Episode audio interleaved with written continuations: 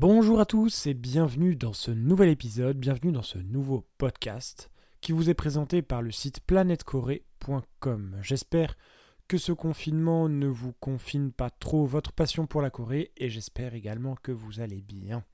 Je suis Edwin Cochet du site planetcorée.com et aujourd'hui je vous invite à découvrir l'histoire moderne de la Corée au XXe siècle. Une époque houleuse, plein de faits dramatiques mais très impressionnants, importants et essentiels à savoir.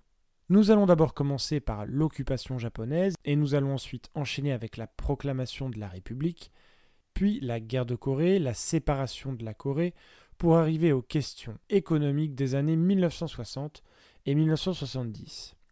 Mais avant toute chose, générique.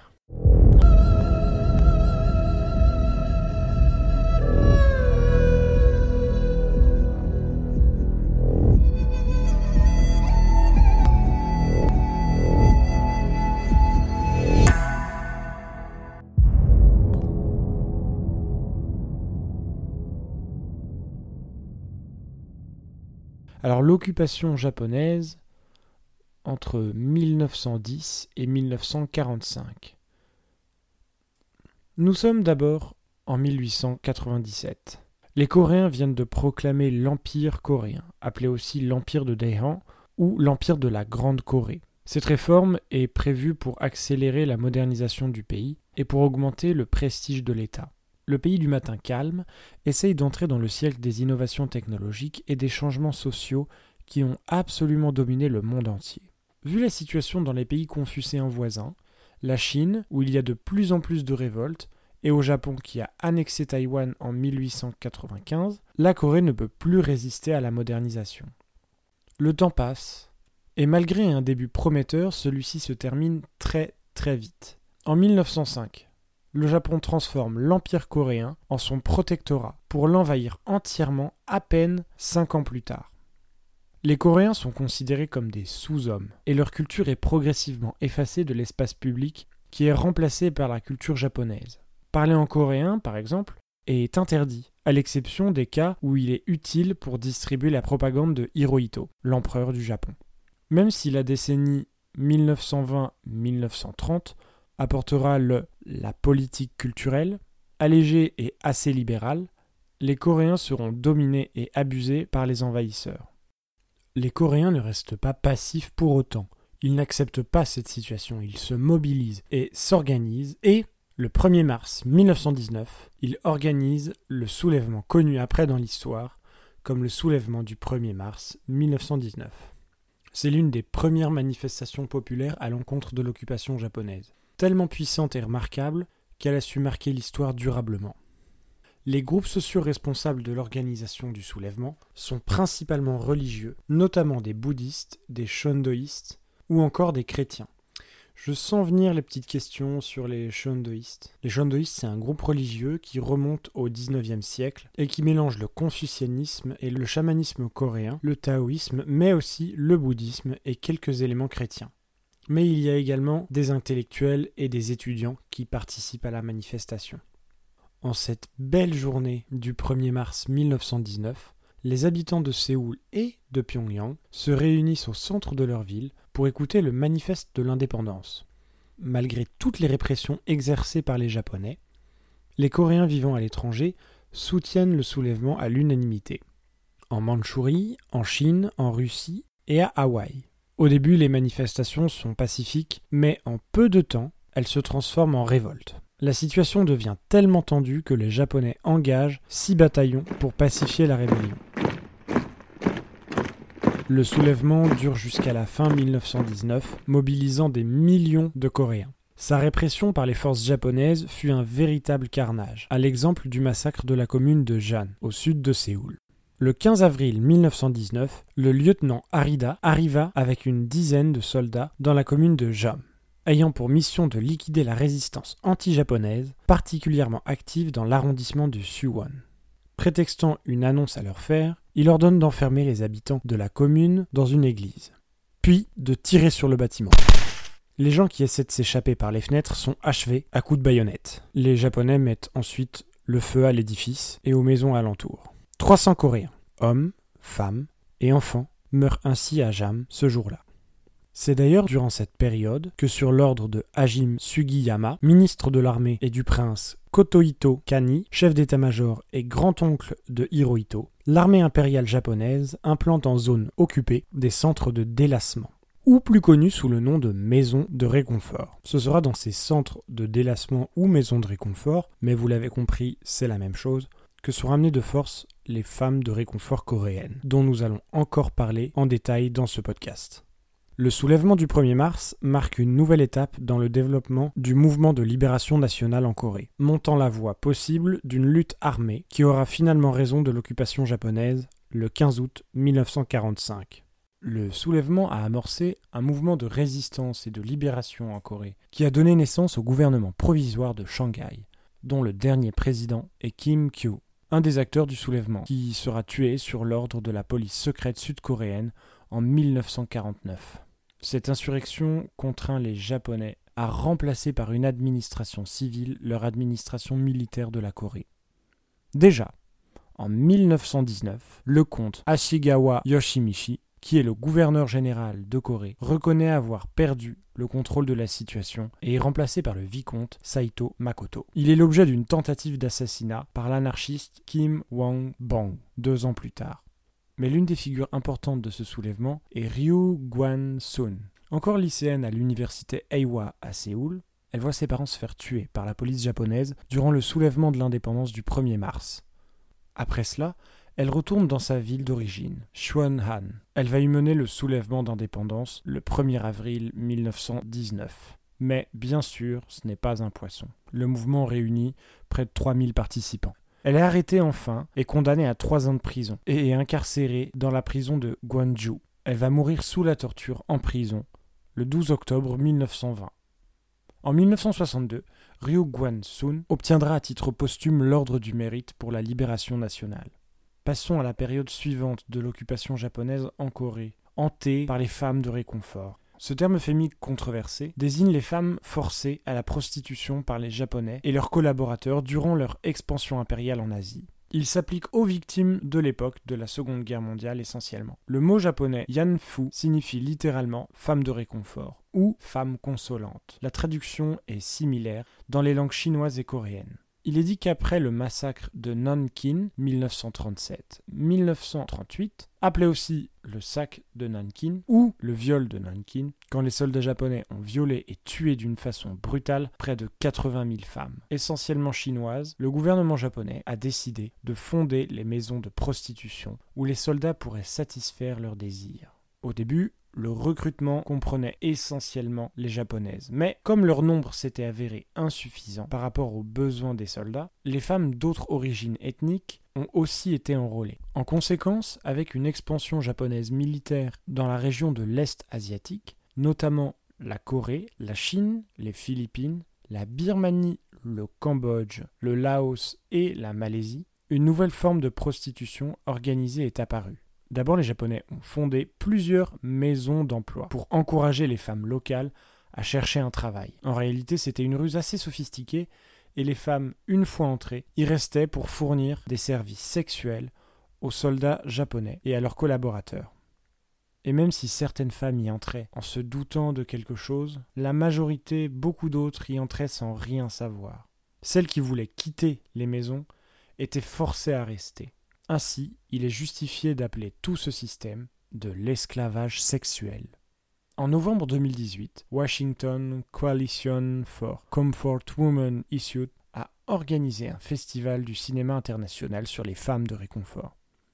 Le programme incluait les documentaires comme les fictions inspirés de faits réels. L'un des films présentés au festival était I Can Speak, Réalisé en 2017 par Kim Yeon-sok, il raconte l'histoire contemporaine d'un jeune fonctionnaire qui commence son nouveau travail au bureau public. Tout de suite, il doit faire face à une dame plus âgée qui vient régulièrement au bureau pour intenter de nombreuses actions en justice. À vrai dire, elle vient même tous les jours ou même plusieurs fois par jour dans le film. Tout le monde la trouve détestable, et même nous, en tant que spectateurs, au début, on se dit que c'est quand même un sacré personnage. Mais c'est à la faveur d'une d'une confession sincère et très touchante que se dévoile le passé dramatique de cette femme. Devant l'ambassade du Japon à Séoul, il y a la statue de la paix, appelée aussi la statue de fille. C'est un monument commémoratif qui représente une fille habillée en tenue traditionnelle coréenne, dont les yeux regardent significativement et avec insistance le bâtiment de l'ambassade, japonaise bien sûr. L'installation de cette sculpture proposée par le Conseil coréen pour les femmes victimes de l'esclavage sexuel militaire par le Japon est conçue comme une figure d'insistance auprès des officiels japonais, afin qu'ils reconnaissent leurs responsabilités dans les crimes commis contre les Coréennes. C'est seulement dans les années 1990 que les femmes de réconfort survivantes commencent à réclamer une reconnaissance officielle et certaines compensations de la part du gouvernement japonais. À partir de ce moment-là, les relations diplomatiques nippon-coréennes, autrement dit entre la Corée du Sud et le Japon, car la situation géopolitique de la Corée du Nord était bien différente, se durcirent.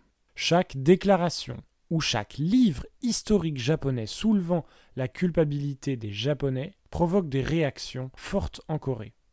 Et même si Kono Yohei, porte-parole du gouvernement japonais, présente en 1993 la déclaration de Kono, dans laquelle les Japonais reconnaissent théoriquement qu'ils avaient contribué à l'esclavage sexuel, les controverses ne disparaissent pas. Ce qui rend les relations nippo-coréennes encore plus difficiles, c'est le fait que les criminels de guerre soient consacrés au temple Yasukuni à Tokyo, où l'empereur et les hommes politiques japonais rendent toujours des visites officielles. Tojo Hibeki, Itagaki Seihiro, Matsui Iwan, autant de noms militaires criminels honorés comme les déités dans le shintoïsme, système de croyance traditionnel au Japon. Le 17 juillet 1948, la Corée du Sud proclame la République de Corée. En août 1945, la défaite du Japon à l'issue de la Seconde Guerre mondiale est manifestée. Les Japonais en retraite veulent conserver certains profits et bénéfices en Corée, et par conséquent, ils négocient avec des hommes politiques coréens aux idées conformistes. Ensuite, les partisans de gauche soutenus par le peuple proclament la République populaire de Corée un mois plus tard.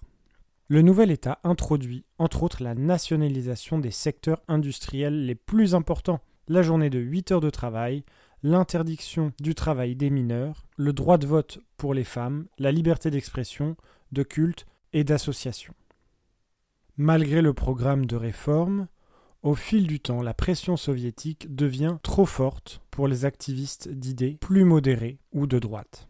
En plus, les Américains qui occupent toujours le sud de la péninsule n'acceptent pas la proclamation de la République du Nord. L'ancienne Corée, unique, est brisée par un conflit politique externe. Aujourd'hui, le jour de la Constitution est une fête nationale en Corée du Sud depuis 1949. Le président procède avec d'autres membres du gouvernement à la cérémonie commémorative durant laquelle les symboles nationaux sud-coréens sont présentés.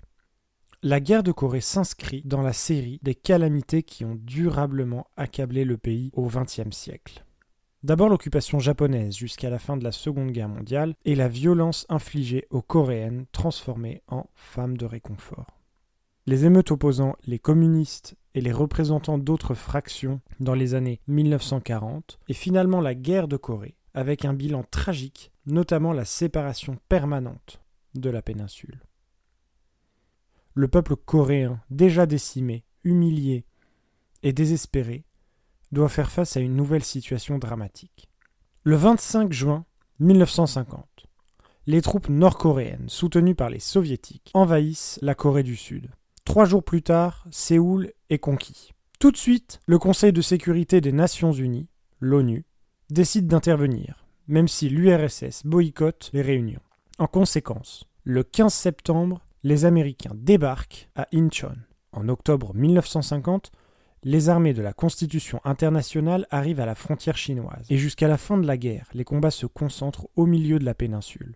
Le 27 juillet 1953, l'armistice est signé.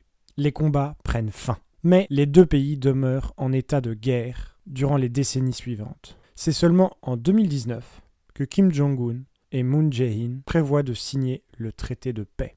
Le bilan du conflit est le suivant. Environ 4 millions de civils morts, des milliers de familles séparées, et des dommages matériels s'élevant à près de 50 milliards de dollars à l'époque, et la dignité humaine qui est inestimable. En un mot, la guerre rend fou. Non seulement elle massacre le passé, mais elle ne laisse pas non plus de place à l'avenir, et elle ne permet même pas de vivre notre présent, dit Ko Hoon, poète coréen, né en 1933 victime de la guerre de Corée. Il souligne que les combats ont ravagé les paysages, détruisant même des montagnes.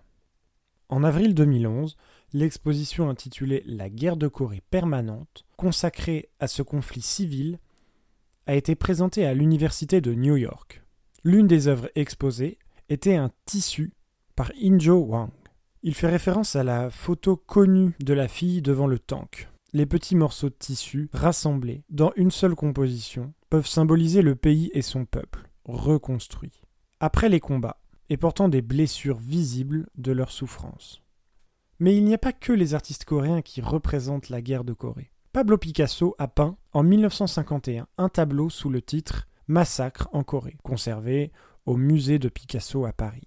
Son objection à la violence militaire est exprimée aussi sur la toile de Guernica de 1937, où il montre autant les atrocités de la guerre civile espagnole que la cruauté de la guerre dans une dimension universelle. L'aspect intemporel de son œuvre est souligné également par la corrélation avec le motif culturel du massacre des innocents. Notons qu'il y a aussi une liaison littéraire touchante entre l'occupation japonaise et la guerre civile. C'est un roman, Fille de la mer, par Marie-Lynn Bracht, une auteure d'origine coréenne, élève dans une communauté expatriée coréenne.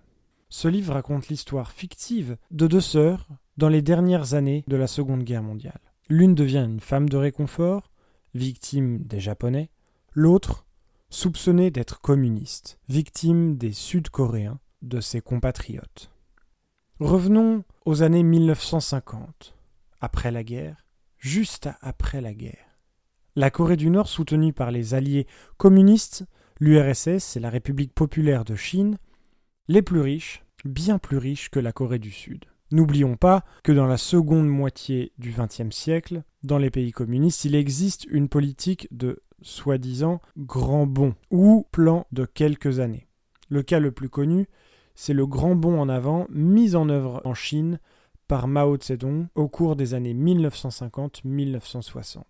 Cette politique a pour but la croissance économique rapide du pays sur une période très courte. Pour réaliser ce plan ambitieux, elle implémente la collectivation de l'agriculture. Elle développe dynamiquement tous les secteurs industriels, surtout, surtout d'ailleurs les secteurs de l'armement. Et elle organise de grands travaux publics. En effet, le PIB augmente rapidement. Par contre, les conséquences d'une politique excessive peuvent être dramatiques après coup. L'effondrement économique se produit soudainement et affecte toute la société. Dans les années 1950, la Corée du Nord lance le plan quinquennal, dont la partie importante est le mouvement Cholima. Inspiré par la campagne de propagande soviétique du stakhanovisme, qui glorifie le modèle de travailleurs très productif, le mouvement motive le peuple et l'économie augmente très rapidement. Malheureusement, ce succès sera de courte durée. Les premiers problèmes apparaissent dès 1961 du fait de la disproportion entre les secteurs industriels et l'exploitation des ressources. De plus, les soviétiques et les chinois réduisent leur soutien à la Corée du Nord. Quelques années plus tard, une grande famine se produit. Dans les années 1960, la Corée du Sud se trouve encore sur la liste des pays les plus pauvres du monde. La situation change au tournant des années 1960 et 1970, quand le gouvernement amorce une réorientation stratégique. L'économie est basée sur le développement technologique, avec une stratégie d'exportation prioritaire. De 1972 à 1979 a lieu une croissance auto-entretenue.